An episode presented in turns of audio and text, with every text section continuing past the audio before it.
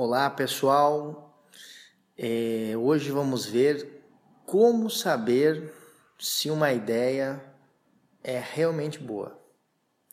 Algo meio subjetivo, né? Já que às vezes para umas pessoas, né, quando lançamos uma ideia, a ideia é boa, para outros ela não é boa. Mas assim, uma forma de, de perceber, né, de sentir assim no, no, ar assim que, que tem algo por trás de uma ideia é quando ela é muito criticada.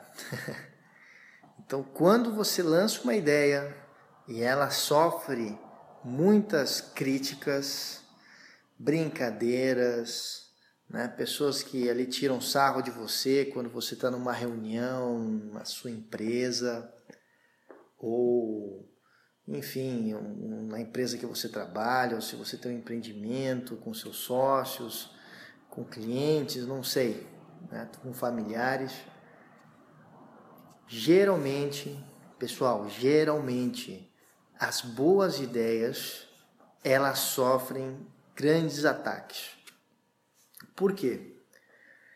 Porque geralmente uma ideia, quando ela é boa, é, ou melhor, quando uma ideia ela tem chance de, de né, se desenvolver e ser algo bacana que gere resultado, geralmente é porque ela tem características, podemos dizer, inovadoras ou se for uma ideia muito, muito, é, podemos assim dizer, disruptiva, né? Então, é, mais, né, seja, super inovadora, ela não encaixa no formato e nas caixas que existem na mente das pessoas.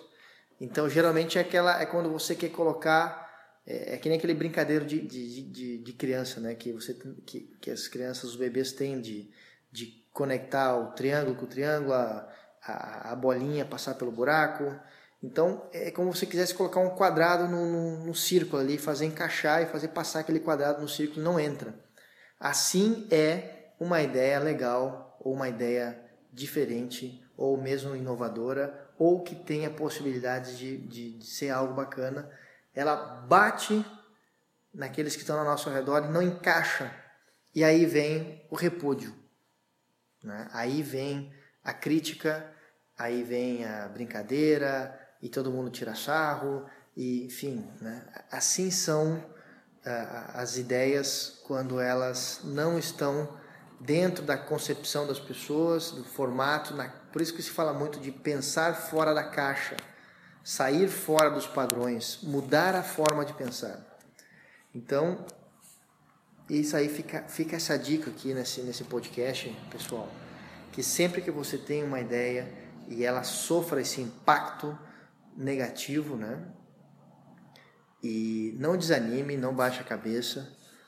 Uh, os grandes empreendedores da história sempre foram uh, fortemente criticados uh, pelas pessoas.